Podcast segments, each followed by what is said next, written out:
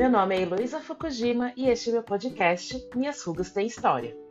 Aqui farei um bate-papo com minhas convidadas para conversarmos sobre como é ser mulher em nossa sociedade. Cada episódio traremos nossas experiências vividas e as histórias que temos por trás de nossas rugas.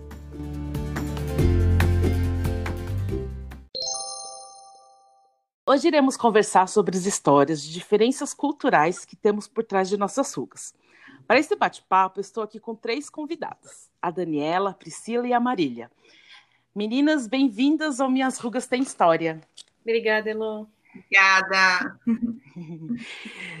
Obrigada. Para começar esse bate-papo, eu queria que vocês se apresentassem um pouco, falassem um pouquinho de vocês, é, que aí no fim eu me apresento também. Não sei quem quiser começar, pode falar. Tá, já eu posso começar. Meu nome é Daniela, eu moro na Califórnia, especificamente no Vale do Silício, próximo a São Francisco. Eu mudei para cá em 2008, quando meu marido recebeu uma, uma proposta de trabalho aqui no Google. E desde lá, uh, estamos aqui, desde então, e ele continua no Google. E lá se foram quantos anos? 12 anos, três filhos. A vida inteira, né? Uma pandemia, né? Hoje Uh, eu trabalho numa organização sem fins lucrativos chamada Bem Brasil, que conecta Brasil e Estados Unidos. Então, a gente promove eventos para conexão, network, recebe pessoal do Brasil uh, aqui para reuniões executivas, para reuniões educativas também promovendo tanto o Brasil aqui na, no, no Silicon Valley quanto o, a Bay Area no Brasil. Um, outro papel que eu exerço aqui também, eu sou presidente do, de um centro espírita aqui na região, além de ser mãe dessas três crianças, uma de sete, uma de três e um bebezinho de sete meses. Ah, obrigada, Dani. São muito fofos seus, seus filhos. Obrigada. Eu sou meio suspeita, porque o marido da Dani é meu primo. Então, é minha família. Legal. Nossa, não é fácil ter filho no exterior, né? Eu, eu, minhas amigas que tiveram ali, acho que sentem falta da mãe ali por perto. Eu fico imaginando como foi ter três. É, minha mãe tá aqui ainda, né? Então ela veio para o nascimento dos três e ela veio para o nascimento do Arthur, que nasceu em dezembro. Era para ela ter voltado em maio para o Brasil, mas por conta da pandemia cancelaram já duas vezes o voo dela e ela deve voltar em agosto.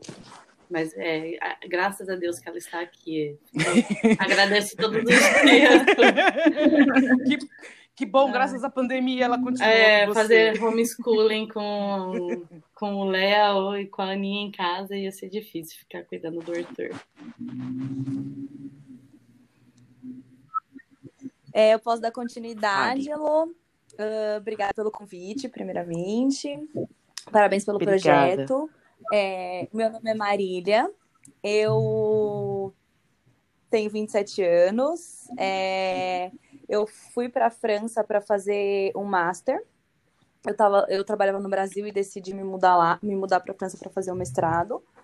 Uh, fiquei, na verdade, primeiro três meses em La Rochelle, que é uma cidade do litoral da França, perto de Bordeaux. E depois eu fui para Paris. Quando eu passei no mestrado, eu fui e fiquei em Paris. É...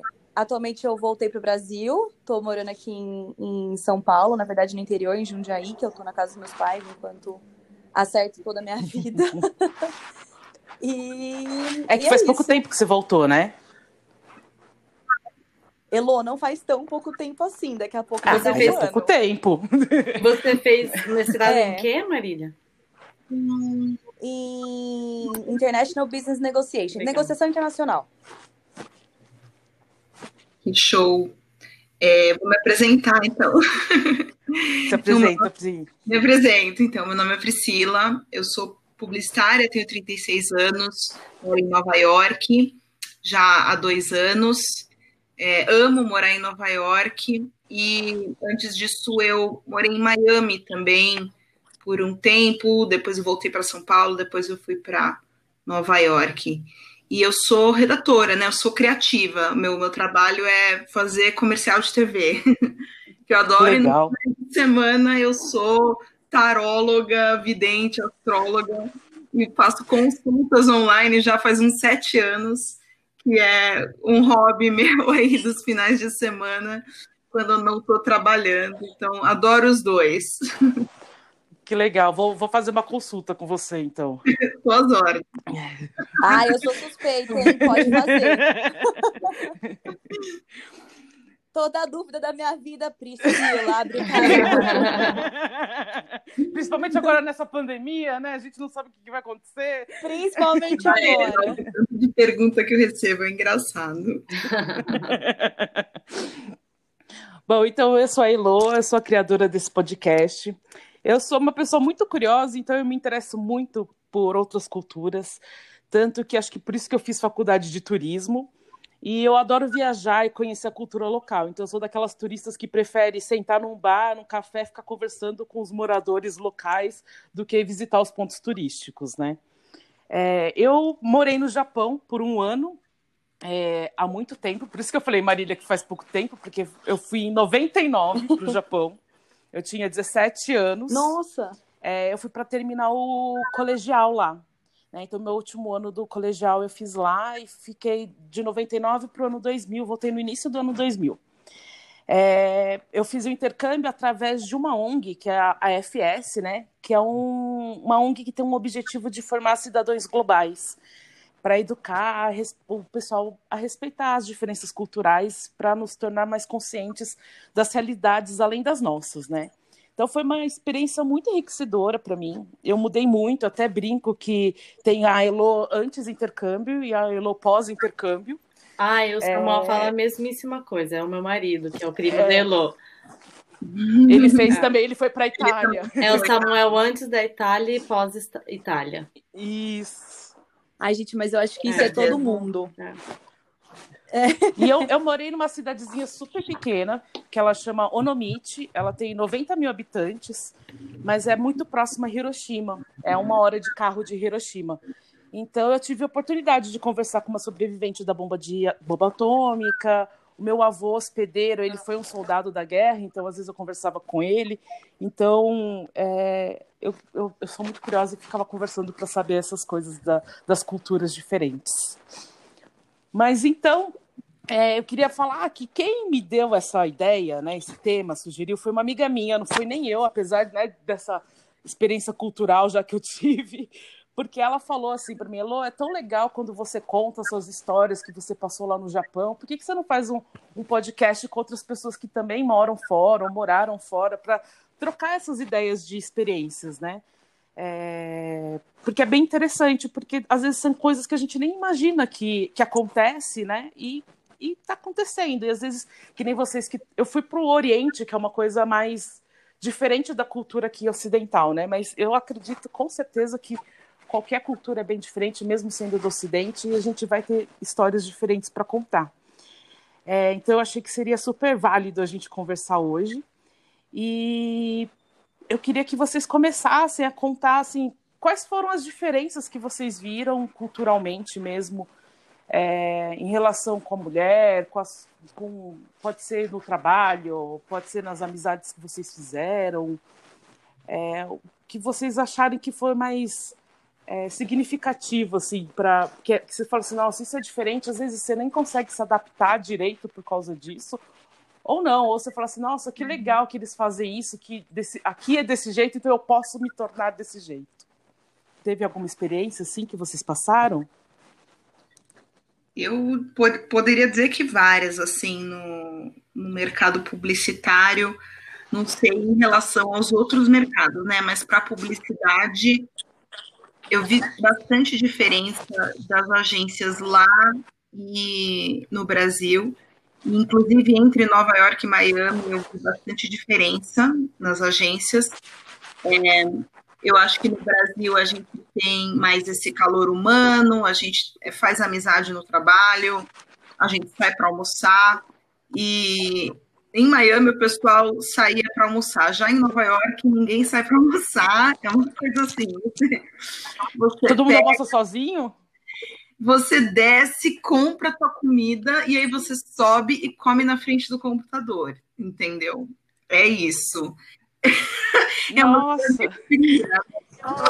É, eu acho que é, e, é, e acho que no Brasil tira-se também mais horas de, de almoço, enquanto aqui às vezes é meia hora e você já tem que voltar para o trabalho, né? Acho que não tem essa cultura de você é, é, apreciar o seu almoço, né? Tirar esse, essa uma hora ou duas horas como tem no Brasil. Com certeza, assim, lá não tem uma pausa para o almoço, assim, eu diria que em 90% dos dias eu tô comigo trabalhando, né? E aí, é. alguns dias eu só, é, em vez de sentar com o computador, eu como ali no balcão, sem mexer no computador, focando mais né, na comida, na pausa, mas em geral é um ritmo muito acelerado e, não, e tem uma demanda constante, assim, não tem a cultura de parar para o almoço, então o pessoal não é tão compreensivo também nesse, nesse aspecto, é meio esperado quando você está comendo, sabe? É uma coisa que o pessoal quer que você atenda o telefone e coma ao mesmo tempo, né? Isso. Sim, exato. Eu lembro que no começo eu achei muito estranho, demorou meio para cair a ficha. Sim, hoje em dia eu já estou acostumada. E tem a questão de você uh, fazer amizade no trabalho. Lá, até o, o que é social é um protocolo um, como time. Vamos tomar uma cerveja nesta sexta-feira, sabe? Uma coisa meio combinada, às vezes uma vez por mês, uma vez a cada dois meses. E no Brasil, principalmente na publicidade, tem muito a cultura do bar, né? Eu não sei como, como que é no mercado financeiro, no, nos outros mercados, né? Mas a Marília vai saber dizer sobre o mercado financeiro. Mas para mim é uma. Sim, todo, é toda semana, se pudesse, é? assim, duas vezes por semana. É, mas eu acho que aqui no Brasil todo mundo é assim, né? Eu trabalho na é, parte administrativa, a gente também, é. toda quarta-feira a gente ia beber. Então. Eu acho que essa coisa né, de estar junto, ou de festas, ou de. Uh, de apreciar a companhia do outro, né? E no Brasil, você fica amigo das pessoas, né, com quem você trabalha, você mantém um contato fora, meio espontâneo. Você almoça junto, você sai para beber junto. E lá, quando você sai para beber, é uma coisa que o time marca e manda para a gente todo mundo, sabe? Assim, é uma coisa meio. É, o calendário. É, né, é desse jeito, assim. Então, é, o trabalho é mais frio. Eu, eles vão para o trabalho para trabalhar, eles não vão para socializar, não vão para fazer círculo de amizade. E aí eles mantêm a vida pessoal deles fora do trabalho. É isso que eu notei assim nos, nas três agências que eu que eu trabalhei. Em Miami é mais atenuado porque Miami tem todo o espírito latino, né? Mas continua sendo americano, não é igual aquela, aquela bagunça que acontece dentro de uma agência de publicidade no Brasil, né? No Brasil é uma cisânia mesmo, né? E lá não, lá é silencioso, é. mas. É, e o que, o que a Priscila tá falando, é, eu sinto muito isso também, né? Que acho que no Brasil tem essa turma grande que você faz várias coisas com essa turma grande. Então, todo mundo faz parte da sua vida. E parece que aqui é, tem um grupinho do trabalho, tem um grupinho que você vai pro, é, sei lá, fazer piquenique no parque, vai ter o um grupinho que você gosta de visitar o um museu. São pequenos grupos é. sociais, enquanto no Brasil parece que tem uma turma grande, você quer fazer tudo com, com essa turma. Olha que interessante. É. Eu tenho uma, eu tenho uma dúvida, meninas, vocês que trabalham fora. É, uma vez me falaram, mas como eu nunca trabalhei fora, é, quando eu trabalhava, eu trabalhei no mercado financeiro, tá? Só para antes de me mudar para a França, eu trabalhava no mercado financeiro, fiquei quatro anos no mercado financeiro. A gente tinha um costume de toda vez depois do almoço, todo mundo pegar sua bolsinha e escovar o dente. uma amiga minha me falou que fora, eles não, na, mesmo na minha faculdade, quando eu fazia lá o mestrado, eu levava a minha escovinha quando eu ficava mais tempo e escovar o dente. E nunca vi ninguém fazendo isso. Eu acho que a gente tem uma higiene é, bucal aí bem melhor que a deles. Eu não sei, vocês podem me confirmar. Eu diria que sim.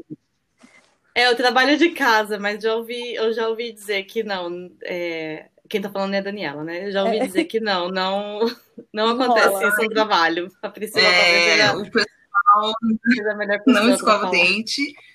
Né? No Brasil todo mundo escova e você não, você não quer ser aquela aberração que está escovando o dente só você no horário comum. Exato. Todo mundo olhando, né? Você escovando o dente no banheiro. É, exatamente. Assim, eu acho que assim, é, nessa última agência que eu tô faz um ano e meio, acho que eu só vi uma pessoa, sabe, escovando, que eu me lembre, assim, uma e eu só tive, eu só escovei um dia ou outro, sabe? Alguma coisa assim, bem esporádica. É, e não é só para escovar o dente, acho que todo o lance da, da higiene do brasileiro a gente se considera mais limpo. aqui, mas a gente tem uma coisa é, com faxina que quando a gente contrata as faxineiras gringas, nenhuma brasileira fica contente. Não sei se, se a Dani passou por isso lá na Califórnia, mas é, eu e minhas amigas, tal, quando a gente contrata brasileira, a brasileira dá um tapa melhor na casa do que as mulheres de outras nacionalidades, né? Em geral, não são americanas, são imigrantes, muitas vezes pessoal que não é legalizado, tal. É, mas tem, tem uma diferença assim na maneira que, que eles fazem a limpeza.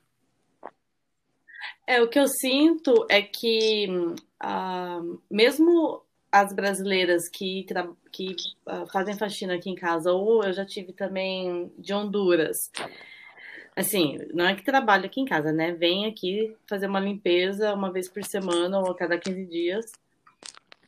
E elas, é, elas fazem, elas fazem um bom trabalho, mas é estilo americano, não fazem, é, não vão ao quintal, não vão à uhum. garagem. É, é, que acho que a Priscila deve morar em apartamento em Nova York, aqui eu é. tenho quintal. Então fazem o, o serviço é, em três horas.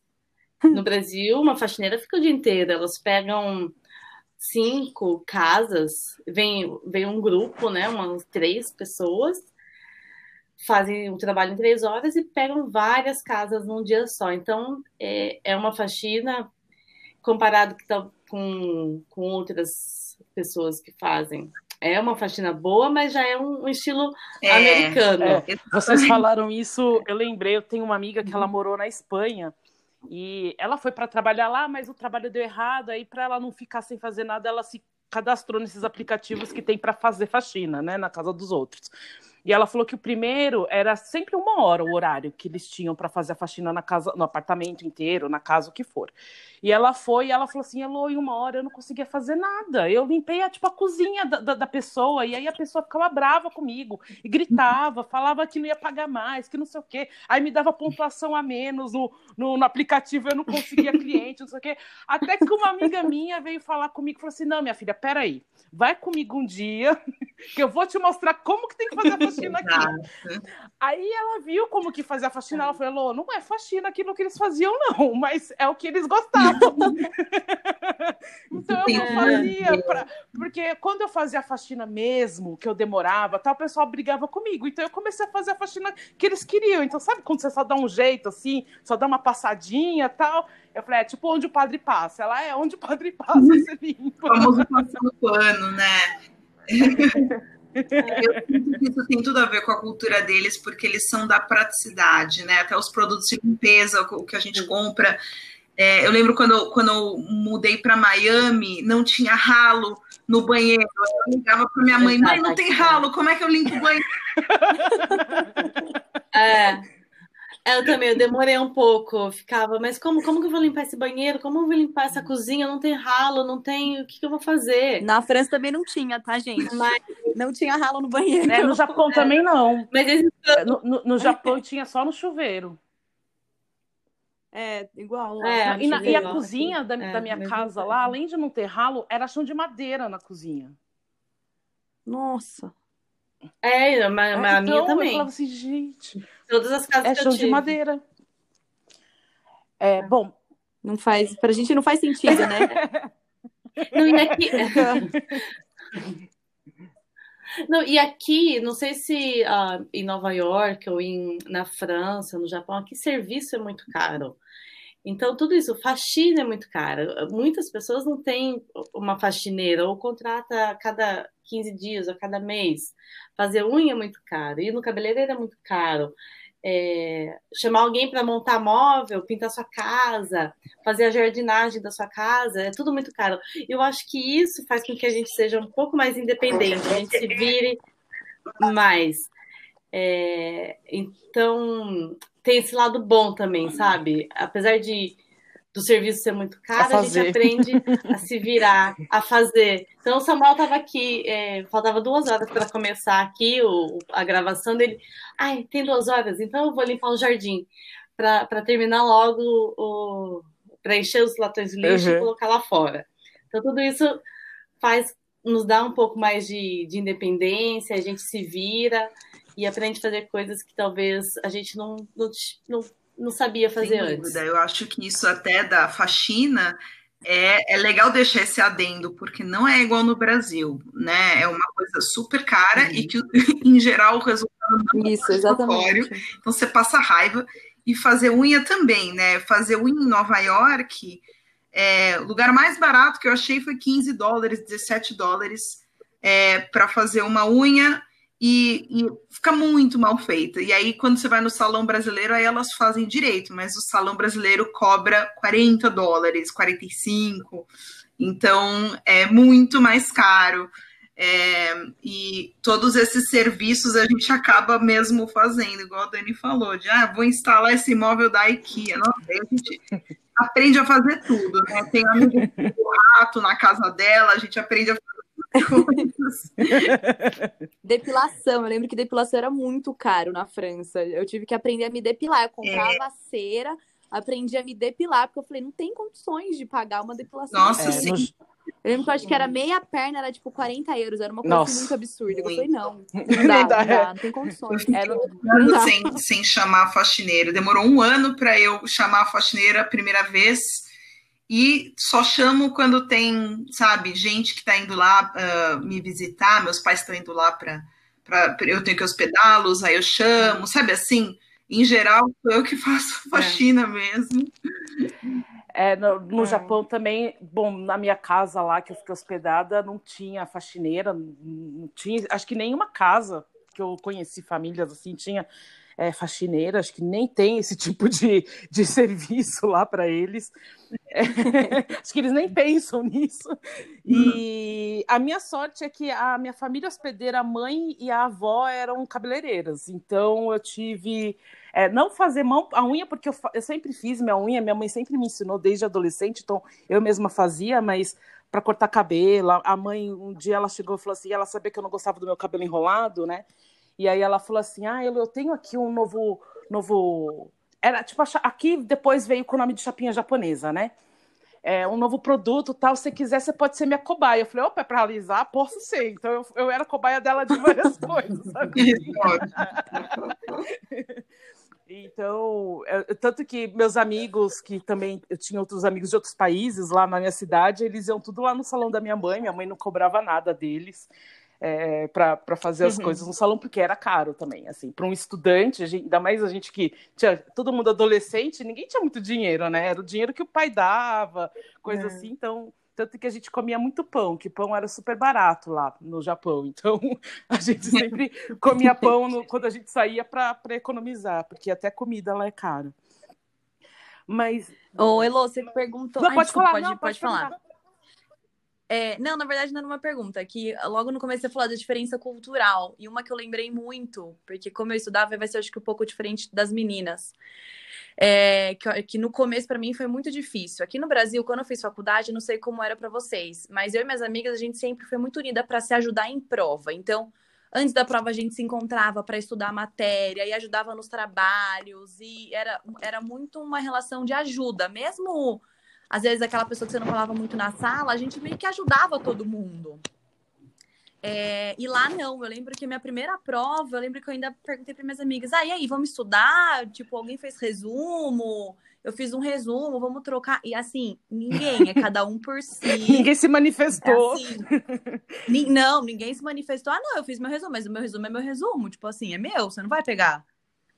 Eram estudantes é, estrangeiros Eram, ou estudantes? Era, minha, minha, a minha faculdade era uma faculdade internacional, então a minha sala era, tinha gente do mundo inteiro. Estudei com chinês, tinha uma africana, que ela era de. Ixi, eu não lembro qual era o país da África que ela era. Tinha dois argentinos, mexicano, americano, é, belga. Uh, quem mais? Eu era a única brasileira, dois chineses, uma russa. Nossa, tinha mundo inteiro mesmo, é bem eclético. É. Tinha, uma tinha. mistura bem grande. Era um, tinha uma do Chile, tinha, tinha era, era bem diversificada a minha sala, bem diversificada. Uhum. E as minhas amigas sempre foram uma mexicana, uma alemã, uma belga. E depois aí aumentou um pouco a turma e tinha uma, uma da Colômbia. Os latinos até a gente meio que se, se entendia um pouco melhor. Uhum. Mas eu lembro que nessa questão de, tipo, ajudar, assim, em, em, em prova, era, era, realmente cada um por si, assim. Não, não tinha ajudinha, não. que nem a gente tem aqui. É, então... E aí eu lembro que no final, no final do... Lá no, no último semestre, assim, bem no final, eu consegui convencer da gente fazer, tipo, um grupinho de estudantes da prova. Então, tirar dúvida. Mas é que eu, eu fiz muito isso na faculdade, de às vezes, tipo, um pouco antes da prova, aprender as coisas, eu não sei também, como cada um tem um tipo, um jeito, né? Então, uhum. antes da prova, às vezes eu aprendia muita coisa. Uhum. Lá não. Lá é, uma revisão. É, é, claro. Lá não, não tinha essa não. é, não, não, tenho, não tenho experiência em universidade, mas eu me lembro meus uh, professores aí do, do Brasil falando sobre isso, que é, era uma é, com medo de perder, sabe? Eu senti um, muito isso, outro, uma competição. Né? Rola uma competição, uma competição de tipo, exato. tipo, ah, eu tenho que ser muito bem porque a minha amiga, minha amiga pode pegar minha vaga, então não. É, então. Então, é. então rola uma competição. Eu senti que rola uma competição muito é. grande. É, a, a, minha experiência também foi só com estudo e acho que na, logo no primeiro dia de aula eu tive o meu primeiro impacto, assim, que eu, eu não consegui entender como que estava funcionando aquilo. Que eu cheguei na escola é, e eles pediram para ficar na sala dos professores e falaram assim: ah, a gente vai pedir para vocês se apresentarem para todos os professores, porque tinha eu, nessa escola tava, tinha eu, uma amiga, uma amiga minha da Indonésia e um menino da Austrália. Né? Eram nós três que era de fora que estava estudando aquele ano no colégio. E aí eles falaram assim: vocês vão se apresentar para os professores, para todos saberem quem vocês são. Depois a gente leva vocês para a sala de vocês. E a gente falou, ah, tá bom, né? Aí a gente se apresentou, fomos para a sala. Quando eu cheguei na sala, eu olhei para a sala, tava assim, metade da sala as meninas sentadas de um lado, metade da sala os meninos sentados do outro. Aí eles falaram assim, você senta aqui. Era tipo na primeira carteira da fila que começava as meninas, né? Aí eu olhava aquilo e falava assim, gente, tipo, vai ser o ano inteiro separado, menino de menina.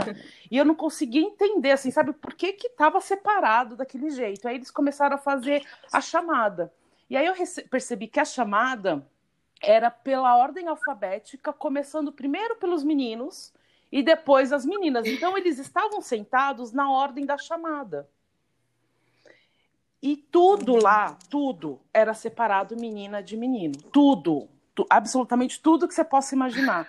Isso, para mim, foi, foi um choque tão grande, mas tão grande, que foi uma coisa que durante o ano todo que eu passei lá, eu não consegui me acostumar com essa separação de homens e mulheres. Assim, os mesmos espaços físicos que as mulheres estavam, os, os homens não frequentavam, né? E tanto que assim, eu até brinco com o pessoal que to, todo, como era uma cidade pequena, né? Muita gente conhecia a gente, sabia que a gente era de fora, tudo, mas eles achavam que eu namorei todos os meus amigos. Porque se você lá no Japão saísse com um menino, é porque você estava namorando. E eu saía com os meus amigos que eram de outros países, né? Então eu saía com o pessoal que era dos Estados Unidos, da Austrália. Eu tinha um amigo da Costa Rica, que a gente se deu super bem por ser latino, então pelo menos alguma coisa em comum a gente tinha, né? E, e aí, no fim, assim, no fim do intercâmbio que eu fui entender que eles achavam que eu tava namorando mesmo esses meninos. e assim, Ai, ó, só uma coisa, eu passei o ano inteiro no Japão e não beijei um cara, mas eu namorei todos, entendeu? se tivesse é, se, se, você soubesse disso antes, Pois é, eu tinha aproveitado, né? e, e, e, assim, e essa coisa era tão é, eles pegavam tanto no pé que teve um amigo, esse meu amigo australiano que era da minha escola, a gente saía da escola e ia fazer alguma coisa junto, ia passear pela cidade, porque não tinha muita coisa para fazer na minha cidade também, né? Minha cidade não tinha nada para se fazer. Nem cinema é. tinha lá na minha cidade. Então, a gente ficava andando pelas ruas tal. A família dele, que hospedava ele lá no Japão, ligou para minha família e falou que não queria mais que a gente se encontrasse. Porque eles não queriam ah. um menino e uma menina andando juntos, ainda mais porque na minha casa, na minha família, não ficava ninguém em casa durante o dia. A casa ficava vazia. E eles sabiam que a gente ia, às vezes, lá na minha casa. A gente ia para ver filme, para fazer xixi, porque a gente ficava o dia inteiro na rua, sabe? E minha casa era muito próxima do centro. Então, muita gente passava na minha casa. Eles não deixaram mais ele falar comigo. Eu fui proibida de sair com Nossa. ele. Nossa. Né? Então, é, essas coisas assim de, de não, não poder conviver com meninos e eles não, não convivem mesmo. Tipo, eles, eu comecei a perceber que eles não têm amizade entre homem e mulher lá na escola. Né? Mas aí como é que se conhecem, né? Tipo, como é que, como é que rola alguma coisa? Então, não rola daí? Aí o que, que eles falaram para mim? É que eu, eu, eu, cheguei antes do dia dos namorados, depois do dia dos namorados e fui embora antes, né? Então eu não passei o dia dos namorados lá no Japão. Mas eles falaram que lá eles começam os relacionamentos assim. A menina que gosta do cara faz um doce para ele no Dia dos Namorados e entrega para ele. Ah, eu achei que era um doce, assim, não, é literalmente fazer um doce. E, e, tem que ser feito, não pode, você não pode comprar um sneakers lá na, na, na loja e entregar que não, não, vai, não vai mostrar o seu amor para ele, entendeu? Você tem que fazer. Tem que esperar. E geralmente é um chocolate que elas fazem e entregam para os meninos. Aí, se os meninos querem, eles aceitam e começam a namorar. Então, aí eu comecei a entender que sempre quando eu via um tipo menino e uma menina andando juntos, eles estavam namorando, entendeu? Ah, e Elo, você já faz 20 anos, 20 isso. anos isso?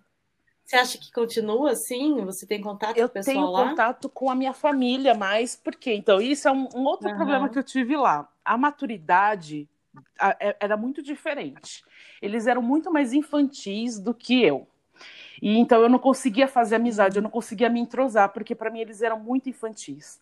E aí eu conversei com um professor, eu tinha um professor lá que ele morou nos Estados Unidos, então o inglês dele era muito bom, né? Porque eu fui para lá sem falar japonês, né, gente? Apesar da minha família ser japonesa, eu não sabia falar um, só sabia falar palavras. Né, só tinha vocabulário, mas eu não, nem todos, né, mas eu não sabia construir frases, então eu conversava muito inglês. E eu, eu fiz uma amizade muito grande com esse professor, né? Porque ele me entendia, ele morou fora, então acho que era mais fácil dele entender as coisas. E eu perguntei isso para ele. Ele falou que era super normal, que geralmente no Japão eles só vão atingir uma maturidade como a minha, que eu tinha 17 anos, e olha que nem era tão, né, assim, é, na, na faculdade só. Então ele falou que geralmente quem vem do Ocidente para o Japão para estudar lá no colégio tinha essa dificuldade mesmo de, de fazer amizades. Então eu não tenho muitos amigos é, da, da, do Japão, né? Eu tenho da família e os meus amigos Sim. que eram de fora, dos, do, dos Estados Unidos, da Austrália, é, os intercambistas, intercambistas mesmo que eu tenho mesmo, mais amizade. É. Mas eu acredito que muita coisa continua, porque inclusive lá tem muita escola uhum. que é separado só para meninas e só para meninos. Né? A minha era mista, mas hum. também tinha. Minha, minha escola era muito grande, então tinha a escola mista e tinha também uma para meninos, outra para meninas. E a irmã hospedeira mais nova, ela estudava em Hiroshima numa, numa escola só de meninas. E um dia a professora dela de inglês falou para me chamar para eu conversar com elas em inglês lá numa aula dela, para falar sobre o Brasil e aí achei super legal, porque foi o, foi o único lugar que se interessou por saber sobre a cultura do Brasil. E aí eu fui para lá e aí a gente ficou conversando e era só meninas tal. E aí no fim, elas perguntando um monte de coisa, elas falaram assim: ah, agora a gente queria saber o que, que, você, o que, que você quer saber de mim, de, de mim, da gente, né? Aí eu falei: bom, é uma coisa que para mim não, não, não, encaixa na cabeça. Por que, que vocês escolheram uma escola que só tem meninas? E aí que eu fui entender por que, que elas escolhiam. Porque aí elas começaram a falar os motivos. Elas falaram assim: primeiro, porque a gente pode comer o quanto a gente quiser sem ter vergonha. Porque se a gente está numa escola mista, a gente leva, tipo, porque leva marmita geralmente, né? Para comer na escola. A gente leva uma marmita pequenininha, porque mulher tem que comer pouco, não pode comer muito. Mas aqui, como só tem mulher, a gente pode comer o quanto que a gente quiser. Aqui a gente pode levantar a mão e a gente não tem vergonha de falar, porque nenhum homem vai olhar para a gente com cara feia ou com cara de que sabe mais. a gente tem mais liberdade aqui para rir, para falar, para brincar com, com, com, a gente, entre a gente, e ninguém está é, supervisionando isso, sabe? Não tem nenhum homem que vai intimidar a gente por, por a gente ser mulher. Nossa, e, olha só. E aí eu comecei a entender essa diferença mesmo, que realmente é uma coisa cultural. Por isso que eu acredito que ainda seja assim, né? Porque ainda tem escolas separadas uhum. lá, né? Não, não juntou tudo. Então, tinha umas coisas que eu, eu sofri muito por causa disso, além de acharem que eu namorei todo mundo. É, eu lembro que teve uma vez que eu fui para é, eu fui para é, é, como se eles faziam uns acampamentos com a gente, né? A gente ficava num o intercâmbio, né? Eles levavam a gente para falar sobre cultura japonesa, enfim, várias coisas eles faziam com a gente. E a gente ficou hospedado num lugar que tinha várias outras escolas hospedadas, fazendo gincana, fazendo várias coisas. Assim, era só adolescente que estava hospedado naquele lugar. E aí a gente estava. A primeira que assim, a comida desses lugares é muito ruim. Então a gente não conseguia comer, né? Então a gente estava com fome e a gente falou assim: ah, vamos ver se a gente acha umas vend machine para a gente comprar alguma coisa para a gente comer, que a gente estava morrendo de fome, que a gente não conseguia comer a comida de lá. E já era noite, já era, sei lá, nove horas da noite, uma coisa assim, quando a gente resolveu sair, só saiu as meninas. Era duas da Austrália, da Indonésia e eu. A gente saiu para procurar as vending machine. No meio do caminho, a gente passou por um corredor que era um grupo de meninas que estavam lá para um torneio de beisebol. E aí, claro, um monte de estrangeira passando, eles começaram a falar com a gente, a mexer com a gente, a gente começou a conversar com eles. Aí a gente perguntou: ah, vocês sabem onde tem aqui a vending machine para a gente conseguir comer alguma coisa? Eles falaram assim: por que vocês estão com fome? A gente falou assim: é, porque a comida é muito ruim. Tá? Eu disse: ah, a gente tem banana aqui, vocês não querem? A gente falou assim: ah, claro, né? Banana. Uhum. Eles, ah, então vem aqui pegar. Aí, assim, né, no Japão, antes de entrar nos quartos, tem aquela aquele quadradinho que você coloca o sapato, depois você entra nos quartos. A gente ficou nesse quadradinho. E os meninos do quarto estavam dentro do quarto, sentados na cama, e deram as bananas pra gente. A gente comendo a banana nesse quadradinho, os meninos sentados na cama. Nisso, eu só vejo uma, uma das responsáveis da, da, da organização chegando, gritando com a gente, puxando a gente que nem uma louca, e eu não entendia o que estava acontecendo, assim. E ela gritava, gritava, gritava. Aí que eu fui entender que, assim, ela estava achando um absurdo. Quatro meninas estarem dentro do quarto com quatro meninos. e puxava, só, só faltou puxar a gente pelo cabelo, assim, sabe? Para sair do quarto. Nossa. E aí depois ela deu um puta sermão na gente, falando que era um absurdo. Nove horas da noite era para vocês estarem dormindo e vocês estão aí conversando com os meninos. E a gente falou, meu, a gente tava com fome, a gente só tava comendo banana, sabe assim? E banana fruta! Se justificando ainda. Então, não é sei muito... se vocês passam ou passaram por alguma questão assim muito de, de, de homem com mulher mesmo nos lugares que vocês foram ou que vocês estão? Não, aqui com americano assim não. Mas eu me lembro que quando eu cheguei aqui, eu fazia aula de inglês num, nesses adult schools uhum. que tem aqui, e aí eu fiquei amiga de uma coreana é, que eu acho que talvez seja um pouco parecido, uh, talvez, a cultura com, com o japonês, com os uhum. japoneses, né? E aí eu, eu é, primeiro que eles como que foi? Ah, primeiro eles ah, foram almoçar na minha casa. E aí, a hora que o Samuel abriu a porta, ele já foi abraçando a menina. E a menina, assim, toda defensiva, não, não, não, não, o que, que foi, né? Uh, não querendo ser abraçada por ele, e a gente, na verdade, né, só estava recepcionando de uma maneira calorosa, como todo brasileiro faz. Aí na semana seguinte, eles nos convidaram para ir até a casa deles, né? E aí eu não queria chegar de mão vazia na casa uhum. deles. Ai, vamos pegar uma flor. Eu era recém-chegada aqui, as floriculturas aqui não, era, não gostava não gostava das flores que tinham na floricultura. Depois de muito tempo que eu aprendi que você compra flor no, no mercado, né? Você vai no supermercado para comprar flor, não na floricultura. Aí e eu passo, e aí a gente atrasou, porque eu queria passar em algum lugar para comprar uma flor para ela e levar. Chegamos lá, o marido dela vira e fala: Vocês vieram do Brasil? Porque A gente tá te esperando há muito tempo. Fiquei super envergonhada é e. Né? É, Tem essa. É, mas essa quando quando Samuel chegou para abraçar essa menina, acho que talvez parecido com o que você passava lá no Japão, o Elo.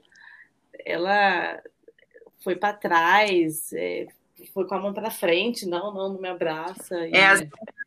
Aí aprendemos a, a, a nos Estendem a mão e travam o braço assim, né, para te dar um aperto de mão uhum. e fique ali numa distância de, de corona mesmo, né, um metro. Eu, eu tive um amigo, um dos chineses da minha sala, eu fiquei bem amigo dele, o Alan. E eu tive algumas experiências um pouco esquisitas e engraçadas com ele. É, a primeira foi exatamente isso de cumprimentar, de, eu chegar e já dar um beijo na bochecha dele. Eu lembro que ele ficou assim, roxo. Nossa. E, não, e não sabia o que fazer, ele ficou completamente sem reação. E eu tive, a gente teve uma vantagem que, como a gente aprende, aprende o mestrado era de negociação internacional, eu tive muito, muita aula de diversidade cultural. Então, ao longo do ano, todo mundo foi entendendo muito sobre as outras culturas. Então, isso foi facilitando muito. Tanto que qualquer divergência que tinha na sala, a primeira coisa que a gente falava, a gente falava, gente, diferença cultural, não vamos discutir, porque não, não dá para discutir. É. é... Mas com Alan, eu lembro que logo no início a gente foi num, numa festa de integração da faculdade. Eu falei, Alan, vamos comer antes que eu tô com muita fome. Ele, vamos, vamos comer. O que, que você quer comer? Falei, ah, vamos num restaurante italiano. A gente que é brasileiro, todo mundo tem um pouco de italiano, é muito fácil um restaurante italiano. É uma massa, é uma pizza, é uma coisa assim, tranquila. É. Aí o primeiro choque que eu tive foi que a gente estava entrando num restaurante, França tem muita pomba, principalmente Paris. Ele falou: Nossa, olha, meus pais devem estar jantando aqui. Ele apontou para uma pomba. Eu olhei para a cara dele e falei assim: O quê? Ele falou assim: Ah, a gente come muita pomba se meu pai tivesse aqui, ele com certeza ia matar um e ia fazer pra gente. Aí eu já fiquei assim, meu pai amado. aí a gente foi no restaurante italiano, aí eu pedi uma massa bolonhesa e ele uma pizza. Quando chegou minha massa, ele ficava assim, mas você tá comendo macarrão com carne? Eu falei assim, é, ele, mas macarrão com carne? Eu falei assim, não é, Alan. Ele, Aí ele, mas, mas eu posso provar? Eu falei, pode, Alan. Tipo, é macarrão tipo, bolonhesa. E ele achou aquilo a coisa mais esquisita do mundo. E, enfim, primeiro foi essa diferença de, de, de, de alimentação, que tem bastante. E depois, eu, é, assim, mais pro meio do curso, ele veio perguntar para mim. Gente, eu sou bem brasileira, eu tenho bunda, tipo, só para explicar o meu estereótipo, né? Ele veio perguntar para mim se todo mundo tinha a minha bunda. Tipo assim, é tudo igual. Aí eu expliquei que não, que tipo, aqui a gente era um povo muito diversificado, que tinha todos os, tipo, todo mundo tinha gente que tinha mais bunda, menos bunda, mais peito, menos peito. Estudar pro Brasil ou não. É. E ele namorava, e eu não sabia, eu fiquei saber descobrir isso depois, que ele namorava, ele tinha meio que uma menina que era meio que prometida assim das famílias, assim, que ele meio que tinha que casar com essa menina. É, tem, né? Que ele ainda não casou, ele tem que casar, mas ele tem que ficar bem financeiramente para poder casar com ela, para poder. Ele nunca chegou a conhecer os pais dela, porque ele não tem é, poder financeiro suficiente para poder sustentar os dois. Mas ela, ele conhece ela, a menina, pelo uhum. menos? Hum. Conhece, conhece, namoram, é, é, normal, é um namoro como a gente conhece hoje em dia. Tipo, é, é, um, é um namoro que inclui tudo. Ah, tá. Mas. É. não conhece os pais. Não sei, tá? Desde quando eu falava com ele, ele não, não, não, não conhecia. E aí, numa dessas dessas do intervalo, dessa, eu não sei o que, que deu na cabeça dele, gente. Eu sei que esse menino virou e me deu um tapa na minha bunda. Eu acho que ele nunca ah. mais ia ah. ver. Eu não sei o que, que passou na cabeça dele.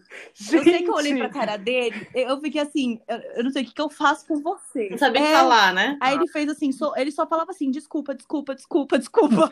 Nossa! Mas assim, não entendi o porquê, gente. Até hoje ele fez isso. Nunca dei liberdade, nunca foi assim, nada. Mas eu lembro que ele perguntava muito para mim se era muito normal, é, como que era. Ele ficou muito, muito assim, chocado com, com a diversidade das brasileiras. Aí quando eu contei que pra gente, tipo, a gente fazia plástico para colocar peito, bunda, que era uma coisa normal, ele, ele ficou muito em choque. Isso é muito da cultura brasileira mesmo. Uma amiga nossa que mora em Amsterdã estava falando que lá o próprio namorado dela não, não considera que isso é normal, assim, né? A mulher Sim. se aperfeiçoar. E no Brasil é meio que esperado da mulher. Tem esse Total. mesmo, né? É, é não, minha, minha amiga que mora na Suíça, ela falou a mesma coisa, que lá ninguém bota botox, não tem nada disso.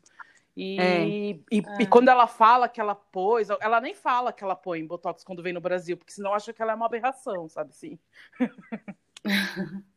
e vou dizer que acho que é uma das coisas que eu mais gosto daqui, de não, de não, não ficar preocupado com a aparência, de ter que estar tá, é, maquiado sempre, com o cabelo bem arrumado sempre, com a, com a melhor roupa sempre, sabe? Eu acho que é, uma das coisas que eu mais gosto é, é você sair, encontrar com as pessoas e, e, não ter vergonha de ser você mesmo, de uh, conversar sobre ideias e, e, menos sobre pessoas e coisas.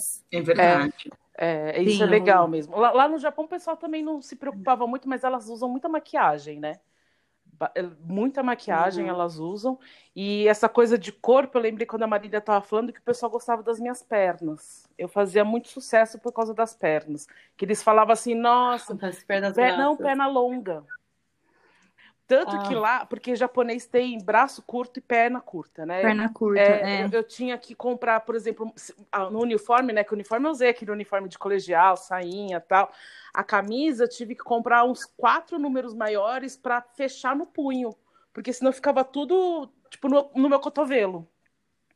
É, calça, eu não conseguia eu não comprei calça lá, porque ficava tudo curta para mim, as calças. Tanto que assim, eu comprei com pijama só e é curto, ficava curto em mim o pijama.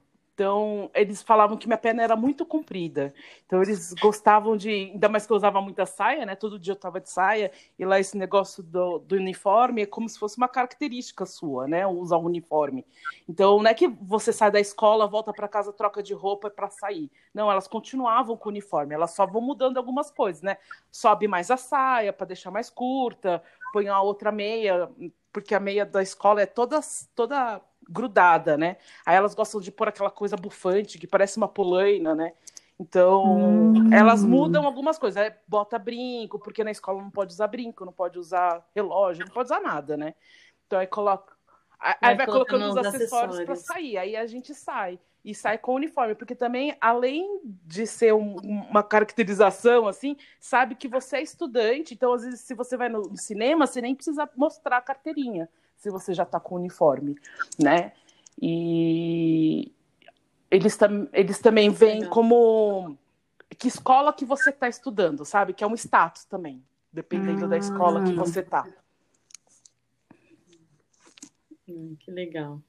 Ah, essas histórias são muito legais, né? Eu acho que depois que você conhece outras culturas, outras pessoas, você a, a sua mente Nossa, abre tanto, muito. você começa a respeitar muito mais o próximo, entender melhor por que que age. São, são coisas engraçadas, óbvio, né? Porque não faz parte da nossa cultura.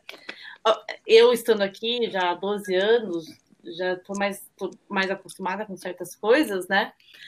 mas é, abre é, tanto a nossa mente, é, abre né? Muito, tanto que uma das coisas que é, minha, minha, convivência lá ou era escola ou era família, né? E eu via uhum. muito isso também na uhum. família, que o pai, por exemplo, lá não conversava com as meninas, é, não falava com elas. E quando elas vieram, elas depois as duas vieram, ficaram três meses aqui na minha casa, né? E eu lembro que uma das coisas que elas vieram, falaram para mim, foi isso. Ela falou assim: Nossa, Lô, o seu pai conversa com a gente. Porque na minha família sempre foi muito normal a gente jantar todo mundo junto. E quando a gente está jantando, a gente conversa como foi o dia, aquelas coisas, né? Então ele conversava com elas, perguntava o que elas tinham feito, se elas estavam gostando, não sei o quê. E elas ficavam impressionadas com isso, sabe? Que o, o pai estava conversando com elas, porque lá o pai não conversava com elas. Se ele quisesse falar alguma coisa com as meninas, ele falava para a mãe e a mãe falava para elas. E a gente jantava todo mundo junto Nossa. também, era igualzinho. Sentava todo mundo na mesa, todo mundo jantando, só que elas conversavam entre elas, mas o pai ficava quieto o jantar inteiro e a TV ficava ligada. Então, muitas vezes, eles ficavam mais vendo TV do que conversando entre eles. Não tem Nossa. muito. É, eles não, o relacionamento para eles é difícil, né? Eu vi um pouco disso é. também. É muito mais frio. Realmente é não muito... é que nem aqui, aqui geral, é, a gente é bem mais caloroso mesmo. Não, isso é uma diferença muito gritante em qualquer lugar. É. É, é. e acho que a gente começa, assim. começa a valorizar essas pequenas coisas, né? Que nem a Dani falou, pra gente é comum, tipo, meu pai sentar e ficar conversando comigo, né? é. né? Sim. Mas tem gente que não, não tem isso, né? Inclusive o pai lá espancava as meninas. E eu presenciei isso, entendeu? Então, mas de espancar mesmo, não, não é, não é bater assim é, da batidinha, não, espancada, ela ficar. Teve uma das irmãs falou assim: ah, teve uma vez que meu pai bateu tanto em mim que eu não conseguia nem andar. Nossa. Pra você ter uma ideia. E eu fiquei super chocada. Eu lembro que eu não conseguia nem dormir aquela noite. Quando eu ouvi, eu ouvi só, né? Eu não vi, porque eles não deixaram. Eu, eu a, a, casa onde eu morava eram dois andares. Eu estava no meu quarto, que era em cima, e ele estava espancando ela na cozinha, que era embaixo. E aí eu Tem, saí do teve quarto, motivo? Teve. Ela, é, então, ela não queria mais estudar. Ela decidiu que queria ir para a escola técnica para aprender a profissão de cabeleireira, como a mãe não queria mais terminar o colegial. E aí ela fugiu, porque ela sabia que os pais não iam aceitar isso. Só que ela ficou, sei lá, um. Sabe quando foge e não pensa muito bem o que vai fazer? Uhum. Aí ela acho que né, faltou dinheiro, essas coisas. Ela foi para casa da tia dela, que ela estudava lá em Hiroshima, e a tia morava lá em Hiroshima. Ela foi lá para casa da tia dela. A tia dela ligou para os pais, o pai foi lá pegar ela. Aí quando ele voltou para casa, espancou ela. Entendi. Né? É, esse era o motivo que ele espancou. E eu fui conversar com esse meu professor, inclusive, né? Que eu falei que eu tinha amizade. Eu falei, meu, aconteceu isso, isso em casa, o que, que eu faço? Tipo, eu denuncio, eu fujo, eu saio de casa, agora eu tô com medo, né? Não é uma coisa que eu tô acostumada. Eu sei que aqui no Brasil ainda existe muito isso, né? De pai bater em, em, em filhas, enfim, né? Mas comigo nunca tinha acontecido isso, eu nunca tinha presenciado isso. Ele falou assim: não, Elo, aqui é normal. Quantos anos que sua, sua irmã tem? Eu falei: tem 15. Ele falou assim: ah, não, aqui isso é normal, é porque é como se o pai tivesse posse sobre ela. Então, até ela completar a maioridade, o pai manda nela. Tanto que ela fugiu de novo quando eu estava lá. Ela fugiu, ela ficou muitos meses fora, é, porque ela não queria ficar lá. Tanto que isso é uma das coisas que é, eu, eu gosto muito assim, respeito muito as mulheres de lá, porque por mais que elas estejam nessa sociedade, elas não são umas submissas que são conformadas com a situação delas, né? Elas querem mudar, elas querem fazer outras coisas, elas querem uhum. ter a uhum. vida delas, elas lutam por mudanças também. Mas é uma coisa tão estruturada que às vezes fica mais difícil para elas, mas elas têm muita força. A, a mãe, um dia, ela veio conversar comigo. Ela falou assim, porque a gente sabia, a gente sabia, eu fiquei sabendo depois de um tempo, porque toda sexta-feira o pai não, não jantava. Tanto que era uma festa lá em casa que o pai não ia jantar, que a gente comprava comida no supermercado, que aí a mãe não tinha que cozinhar. Ela falou: ah, vamos comprar no supermercado. A gente comprava as comidas prontas, ia fazer piquenique, alguma coisa assim para comer. E aí saía só a mulherada, né? E aí eu descobri que era o dia que ele saía com a amante. Ai! Nossa. E a mãe sabia. Então, assim, ele saía com a amante, ele ia no bar beber, e não sei se era uma amante, quantas amantes que eram, o que que era, mas ela me contou isso, a mãe, um dia. E aí eu falei assim, mas aí, né? Tipo assim, você sabe, você tá tudo certo. Ela falou assim, Alô, eu só tô nesse casamento porque eu não tenho condições financeiras de me sustentar sozinha e, e os meus filhos. Ela tinha três filhos, né? Um já estava na faculdade, que era o mais velho, o menino, que eu nem conheci direito, que ele nem aparecia em casa. É, agora as outras duas eu convivi mais. É, e aí ela falou: eu, eu, não tenho condições financeiras, por isso que eu fico com ele ainda, mas por mim eu já teria pe pedido o divórcio. Só que o divórcio aqui no Japão é muito complicado, né? É mal visto pela sociedade, é, a gente não consegue nada depois, é, é bem, bem difícil ah, uma mulher divorciada aqui. Então, é, essa coisa com o pai, né? Assim, às vezes me... Mas comigo, o engraçado é que comigo ele não me, não me tratava como tratava as filhas. Ele era muito mais carinhoso e me perguntava, ele realmente conversava comigo do que com as próprias filhas. É, talvez ele não tinha essa sensação de posse, né, em cima de você. É. Sabia que, que dali a pouco você já ia embora. Sim, pode ser. E tem, acho que, muito essa coisa de, no, principalmente no Japão, de é, mostrar pro, pro outro o que a filha. Então, ele queria uma filha que acho que ele pudesse mostrar, sei, pela visão da sociedade, sabe? Sim, não, lá, lá é tudo pelas aparências, né? A então... família tava um caos, mas para o resto, né, para a sociedade, tem que estar tá uma família impecável. É aquela foto do Instagram, né? É. Uhum. Tô no caos, mas tem que sair sorrindo. É, não, tanto que você falou isso, Dani, a gente é, foi próximo do, é, que, que ele espancou foi próximo do ano novo. E o ano novo é a data mais importante para o japonês, né? Então eles se vestem, a gente, a gente, colocou kimono, todas as roupas tradicionais, se maqueia toda, não sei o que, e tira a foto da família. E a gente fez isso e ela tava, ele bateu tanto nela que ela tava com um hematoma no olho que o branco do olho dela era vermelho e ficou meses vermelho. E aí, nessa foto, ela tava com esse olho vermelho. Aí você vê a foto, ela tá de lado pro olho que tá branco aparecer e o vermelho ficar mais longe, assim, sabe? Para as pessoas não enxergarem. Ai, Porque na foto tinha que estar tá tudo bonitinho. Nossa. É bem assim. isso mesmo.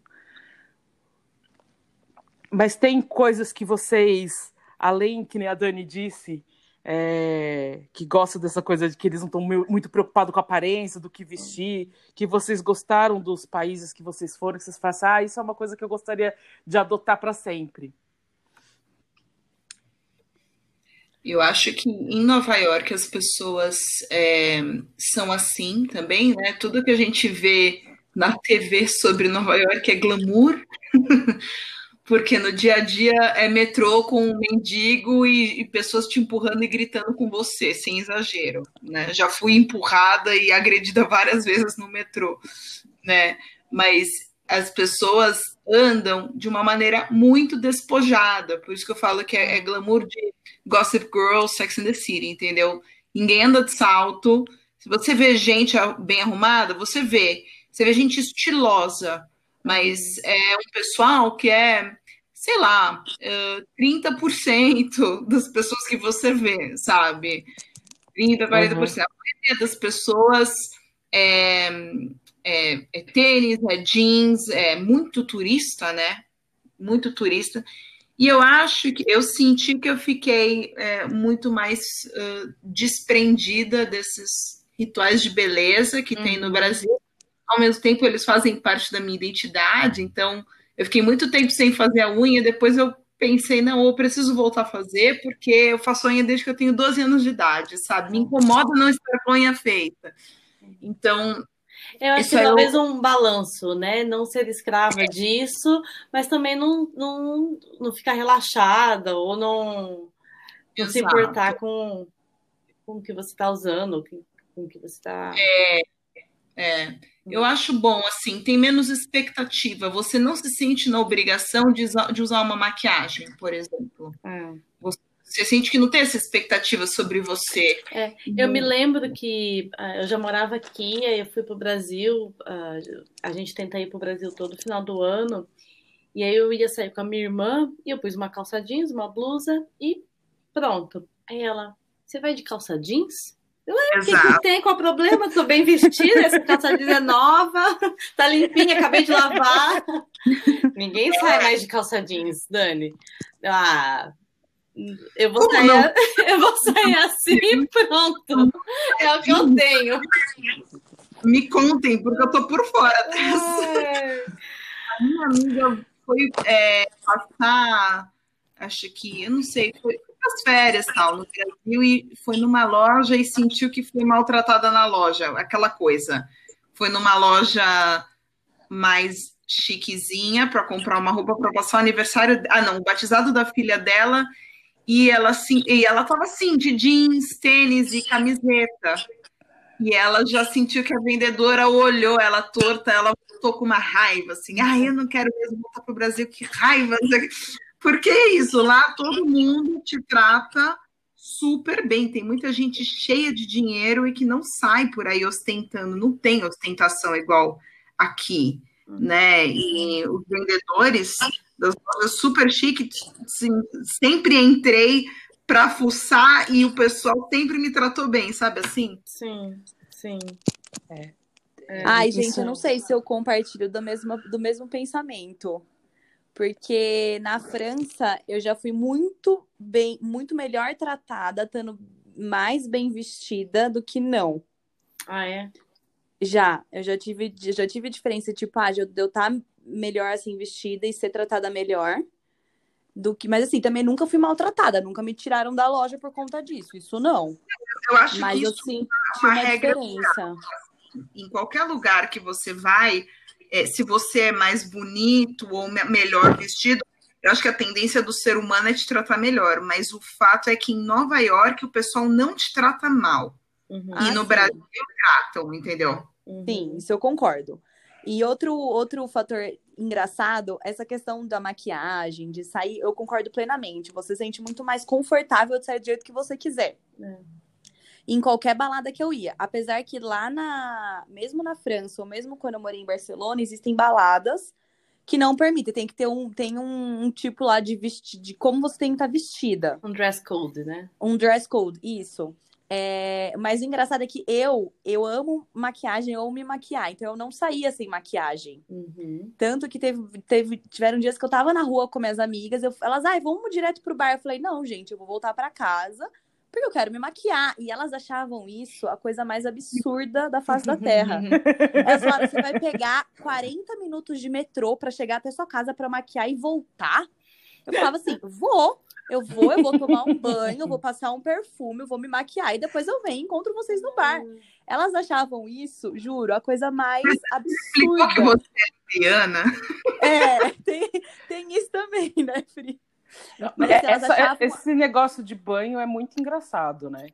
Não, é... o banho, é, depois acho que a gente pode entrar nesse assunto, porque o banho. gente, era uma coisa que eu, eu, era uma coisa que eu não engolia. Porque minhas amigas, elas não tomavam banho todo dia. Eu achava isso o maior absurdo do mundo. Eu falava assim, mas vocês não tomam todo dia? Aí uma vez eu perguntei, gente, mas como é que vocês fazem? Porque assim, tem, existe uma higiene das partes íntimas, que deve ser feita diariamente. E eu perguntei, eu falei, gente, mas vocês, né, um, um, um chuveirinho, porque não tem isso na Sim. França. E elas falaram que, que tem uma toalhinha. Elas falaram, ah, a gente tem uma toalhinha ah. umedecida que a gente limpa o, o axila e as partes íntimas. É porque assim, uma toalhinha umedecida. Tipo...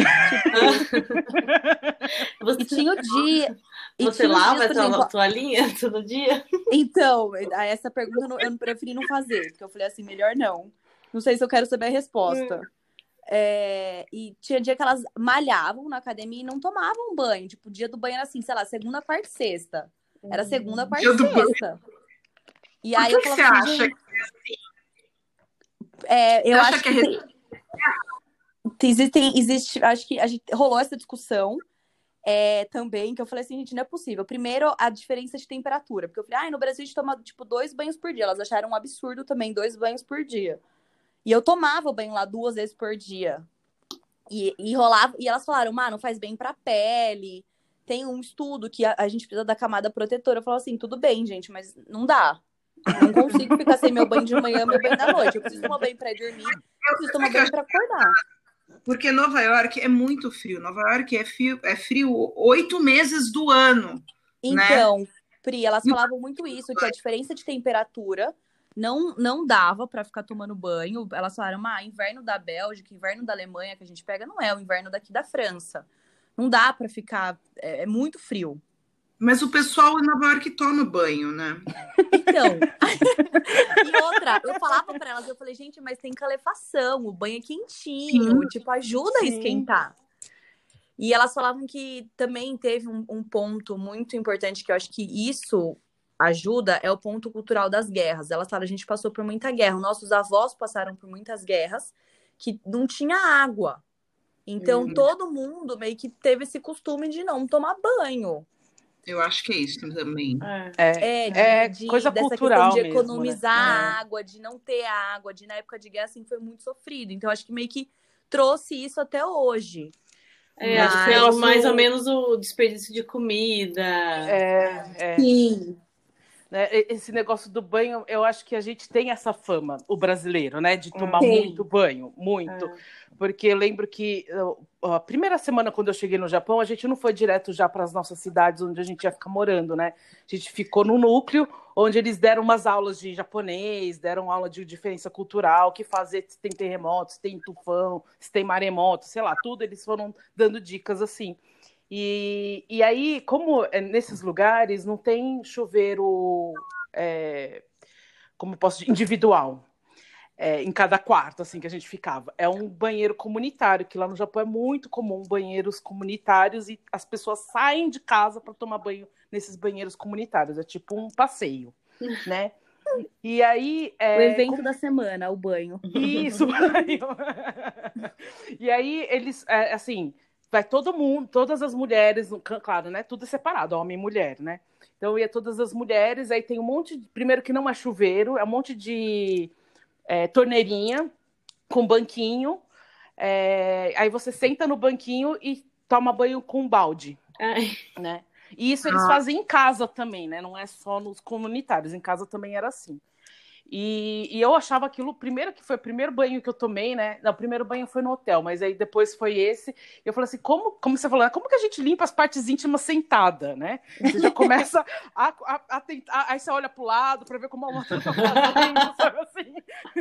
Todo mundo sentadinho lá de frente para a parede e você lá tentando tomar banho. E eu tenho muito cabelo. Eu falei assim, gente, não vai dar para eu lavar esse cabelo, né? Porque como que eu vou lavar o cabelo com balde? Né? Não tem como. E aí depois que você toma banho, que você entra no furô. E aí tem um furô imenso, gigantesco, que aí todo mundo entra junto, né? E aí é, eu fui, é né, claro, fui tomar banho. Quando eu saí, é, a gente, eu fiz amizade primeiro com os latinos e eles falaram assim: nossa, tinha que ser mesmo a brasileira para sair do banho, né? Eu falei, por quê? Aí eles assim: ah, porque nenhuma das meninas tomaram banho. Eu falei, o quê? Tipo, as chilenas, as venezuelanas, ninguém da América Latina foi tomar banho, porque elas não tinham coragem de tomar banho com todo mundo junto. É. E, bom, e as muçulmanas, então, elas acharam aquilo lá, o, né? Nossa, elas só dizem, não, não tem nem, nem condição, é, não, não vamos. Mas imagina que a gente vai tomar banho assim. Então teve muita gente que ficou três dias sem tomar banho lá. Nossa. Gente, juro que eu tolerei muita coisa em todo o meu intercâmbio, mas o banho é uma coisa que eu não consigo tolerar. Sim, Quando eu fui viajar, teve uma viagem que eu fiz eu, argentina e uma colombiana. Foram 12 horas de avião. A gente foi para o Japão até. Foram 12 horas de avião. Eu lembro que eu cheguei, a primeira coisa que eu queria fazer era entrar num banho. Eu lembro uhum. que eu uhum. cheguei, tomei uhum. banho e tal, e depois a gente saiu para fazer alguma coisa. Eu e a colombiana, a gente chegou e entrou no banho. O argentino não tomou banho. Falei, bom, tudo bem, né? Ele, ele vai tomar banho depois. E a gente tava todo mundo no mesmo quarto, dormindo. Aí eu falei assim: ah, a gente vai sair para conhecer a região, né? E ele, a gente vai chegar, ele, ele vai tomar um banho.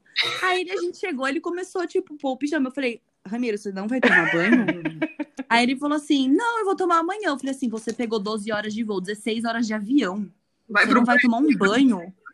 Aí ele falou assim: não. Eu falei assim: na minha cama você não vai dormir. Tipo, porque era, acho que a gente tava dividindo cama, era um, era um rosto, era uma coisa assim muito era, era assim, a gente ia ficar uma noite para poder depois continuar a viagem. Uhum. Aí eu lembro que eu olhei, eu olhei pra colombiana, a colombiana falou pra mim, a gente falou assim, meu, vamos tentar mudar de quarto. não dá. Mil horas de voo. Você fica. Na... Nossa, eu lembro que eu falei, ó. Eu juro que eu já to... eu tolero muita coisa, assim. Eu acho que tem muita diferença cultural que a gente realmente tem que entender mas o banho, para mim, é uma coisa que é difícil. É, mas eu acho que o outro também tem que entender isso, né? Tanto que a, a minha família, acho que também ajudou muito porque eu disse que foi é uma ONG, né? O intercâmbio que eu fiz, então eles fazem um trabalho muito legal, tanto com os intercambistas quanto com as famílias, a, a escola que vai hospedar. A minha família, ela perguntou duas coisas quando eu cheguei, né? Ela falou assim: Ah, eu sei que no Brasil vocês gostam de tomar banho. A gente, a, gente já, a gente já tem essa fama. Ela, você pode tomar quantos banhos você quiser. Ah. Você só me avisa antes. Porque ela tinha que ligar lá a calefação, tal, que não ficava ligado o tempo todo, né? Aí eu falei, ah, tá bom, obrigada, né? Então aí, eu, no, no verão, porque o verão do Japão, gente, é o ó. É quente e é uma ilha. Então imagina aquela coisa úmida que você ah, sua nossa. de torcer a camisa, sabe? Assim, você sai, na, você tá sentada, você já tá suando. Não, e eu andava de bicicleta para cima e para baixo. Então imagino que eu não suava. Nossa. Então no verão eu tomava banho duas vezes, né? De manhã e à noite mas no, no inverno tomava um sol. Mas ela falou: ah, não, pode tomar quantas vezes você quiser. E a outra pergunta que ela fez, ela falou assim: o que, que você não gosta de comer? E aí eu falei assim: ah, eu não gosto muito de peixe. Ela falou: ah, então tá bom. Então o dia que eu fizer peixe, eu faço outra coisa para você. E ela fez o ano inteiro isso, assim, tipo, eu nunca comi peixe lá no Japão, na minha família. Fofa. É, não tive que comer peixe. E, aí e gente, falei... é verdade, francês não toma banho. Eu só queria colocar isso no parênteses. Mas pode terminar, Elo, antes que eu esquecesse. Que eu não, é, é, porque às vezes a gente pergunta isso, né, para vocês. É verdade que vocês não tomam Muita, banho? muita, muita gente me perguntou. Muita gente me perguntou. Muito, até hoje. Mas é mesmo, eles não tomam banho? Não tomam banho. Alguns tomam, óbvio, tem suas exceções. Alguns tomam banho todo dia. Mas a, a maioria não toma, não. É, quando eu fiz intercâmbio para Inglaterra, a minha roommate, que era brasileira, também teve um dia que ela quis tomar dois banhos, e aí a velhinha lá, a inglesa, ficou puta, não deixou. De jeito nenhum. Acho que também é preocupados com a conta de água, porque eles eram aposentados, mas ficou sem tomar banho, não deixou. É, é, mas acho que essa coisa da diferença, acho que os dois lados têm que entender, né? Que a gente também vai ter dificuldades para se encaixar naquela cultura. Então, eles têm que Sim. dar um, um, né, um, uns descontos, algumas coisas assim, para falar. Tá certo que a gente está morando lá, a gente né, tá, tá vivendo lá, mas tem coisa que é, é muito difícil da gente. Esse negócio, para mim, até hoje, eu fico às vezes me, me, me perguntando, falei assim, gente, como que será que eles conseguem viver dessa maneira tão separado, homem e mulher, né? Para mim, é. É, isso foi a coisa mais difícil de eu conseguir mesmo entender como que funcionava. Tanto que é, eu não consegui, né, sair com os meus amigos do mesmo jeito, mas é, é, é, difícil, né? Não é, não é fácil a gente conseguir se adaptar, né? Essa coisa de respeito aos mais velhos, também eu demorei muito tempo para entender como que funcionava lá. É, e sofri um pouco, principalmente com os professores, sabe? Porque eles achavam que eu era impetulante, assim, sabe? Com eles. Uhum. Mas não, não era, era que é, é, o jeito. A gente conversa com os professores, a gente fala, a gente questiona, né? Lá não, o que o professor falou, falou ponto, né? Uhum. Não, tem, não tem essa conversa, assim. Então, acho que tem que vir dos dois lados, né? Concordo. Mas, gente. Tem que entender dos dois lados. É, mas também, Elo, rapidinho, é... eu concordo que tem que entender dos dois lados, mas eu acho que, por exemplo, vocês estavam no Japão. Então, para eles entenderem o seu lado, eu acho um pouco mais difícil. Uhum. É, muitas vezes eu estava lá na França e muitos os nossos professores falavam a gente tem que se adaptar mais como as coisas funcionam aqui, porque a gente está no país deles, então a gente é o pessoal de fora, sim, né? Sim, sim. É, concordo, então, Eu senti muita diferença quando eu morei em Paris e em La Rochelle, que é na, no, no litoral. Parisienses, eles são muito cabeça fechada, eles são pessoas assim, eles são realmente pessoas mais difíceis de você conseguir interagir, de conseguir ter um contato.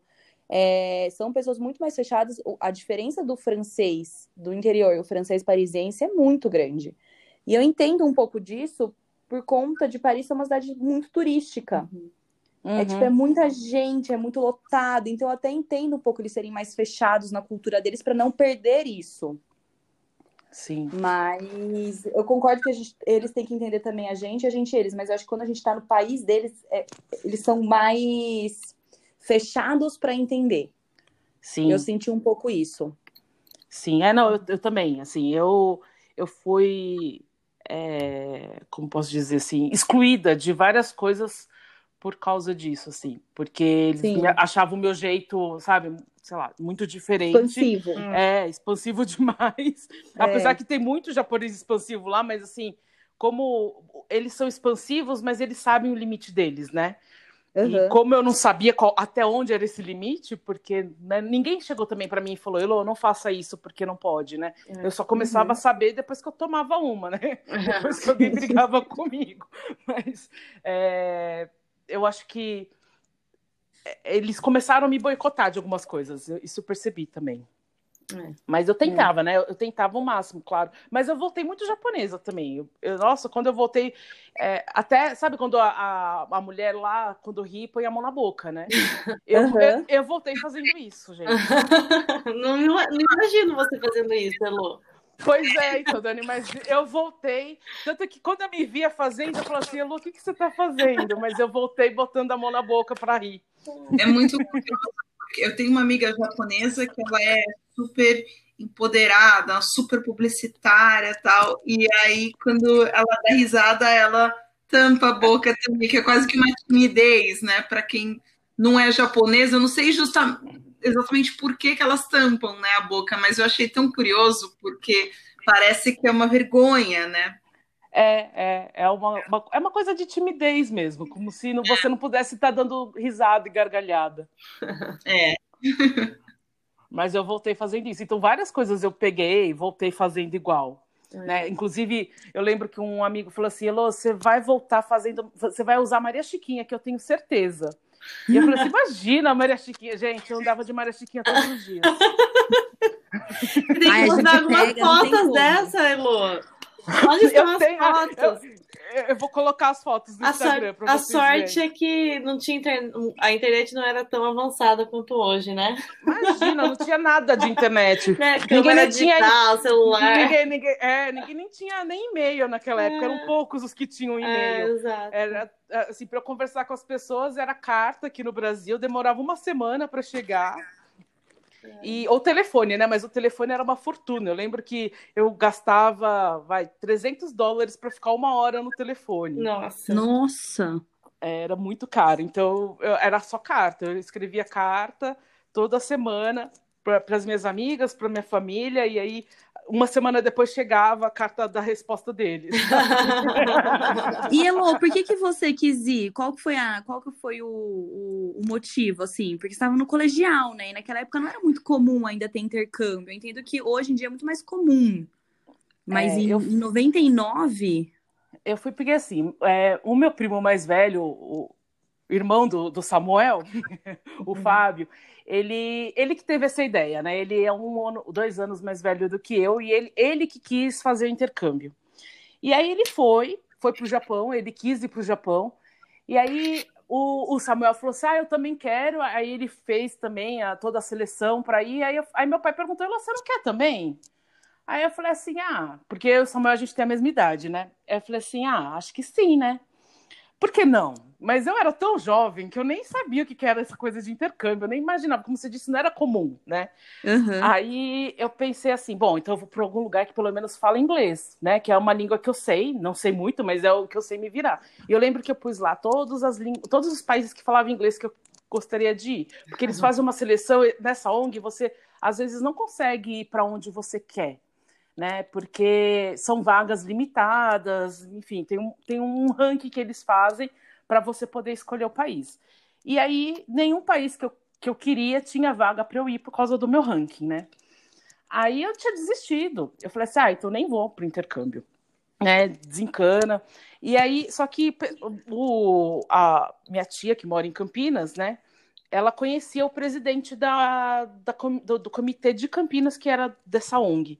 E ele comentando com a minha tia, virou e falou assim: Ah, mas Elo, tá indo para onde e tal? Ela falou: Ah, não, Elo não tá indo para nenhum lugar, porque não tem os países que ela quer tal. E parece que em São Paulo não tem mais vaga para nenhum outro país.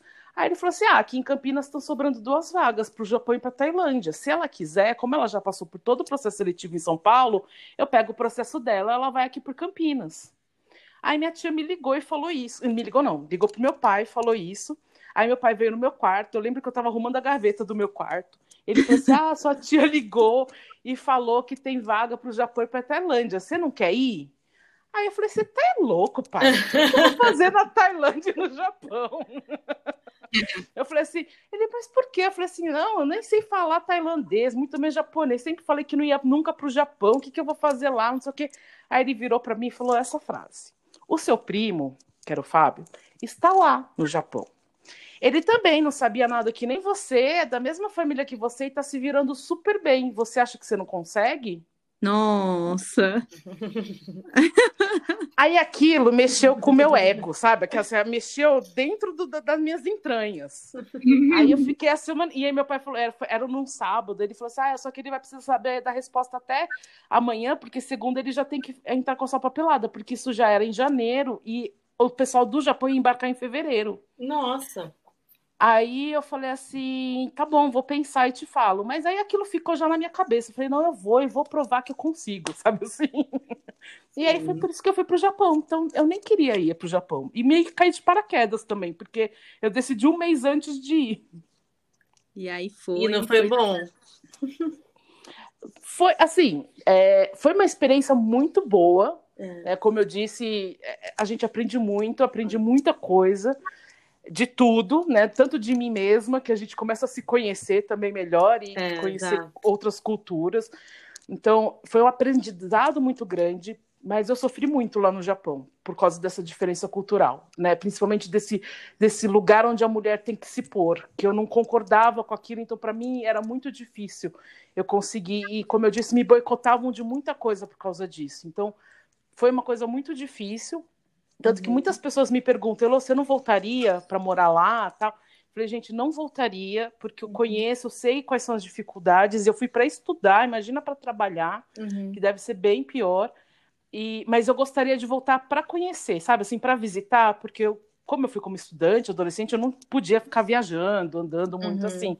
Então, eu gostaria, porque é um lugar muito bonito, é lindo, é, uhum. acho que vale a pena, sabe, assim, é um lugar que gostaria de visitar mesmo, assim, de, como turista. É. Mas e eles são morar. bem bacanas com turista, né? Já, eu, eu uhum. já ouvi dizer que com turista eles são assim.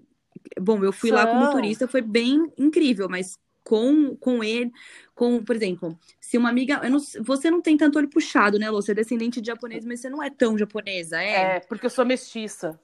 Então, se uma amiga minha que é bem japonesa, ela falou: "Má, para mim foi muito difícil porque eles não admitem eu não saber falar japonês e ter a fisionomia japonesa". É, é, tem isso também. Que aí eles pegam mais no pé, mas acredito que a gente não vai ter muito problema. É, é não, eu acho que é, com turista, tanto que assim, eu não sofri tanto se eu fosse trabalhar, porque com trabalhador é bem complicado mesmo. Tanto que a cidade onde eu morei era proibido o estrangeiro trabalhar lá, tinha uma lei falando que estrangeiro não pode trabalhar lá. Hum. É, mas como eu fui como estudante e tal, então era, era uma tratativa diferente. Né? Tanto que eu falei, o pai conversava comigo, mesmo eu morando lá, mas é que na escola eu tinha que me comportar como qualquer outro aluno, né? Sim não, não era a diferente. É, e na rua, mesmo assim, as pessoas me cumprimentavam, todo mundo já me conhecia, porque eu vivia na rua andando para cima e para baixo de bicicleta. Então, o pessoal era super, super legal comigo, nunca fui maltratada lá no Japão, assim, mas essa questão da, da cultura mesmo, do que, que eu deveria fazer, não deveria fazer, para mim foi muito difícil. Até acostumar, né? Depois de uns, sei lá, oito meses que você tá lá, você já começa a se acostumar e começa a ser melhor, né? Começa a ser mais legal. Sim. Mas tem gente que não consegue. Uma amiga minha da Austrália, ela voltou antes. Ela não conseguiu ficar um ano. Hum. É porque é muito diferente, né? Aqui, aqui tem as suas diferenças, mas não é tão grande quanto no, no Japão. É. Hum. Mas, meninas, é isso, porque a gente já está um tempão conversando. e, Mas tá gostoso é muito bom. É isso que é... eu ia falar, a gente ficaria aqui muito tempo conversando ainda, né? Mas a gente pode fazer de novo também, falar de outras coisas que a gente não falou. É, gostei muito de conversar com vocês, de conhecer a Priscila também, que eu não conhecia. É, foi um prazer conversar com vocês. Obrigada, obrigada, pelo convite. É muito boa essa troca, né? É, obrigada pelo convite, Elô. Obrigada, Elô. Obrigada pelo convite, foi muito legal. Gente, muito obrigada. Obrigada, gente. Um, Imagina, Elô, conversar obrigada. com vocês. Um beijo. Um beijo. beijo. Foi um prazer. Tchau.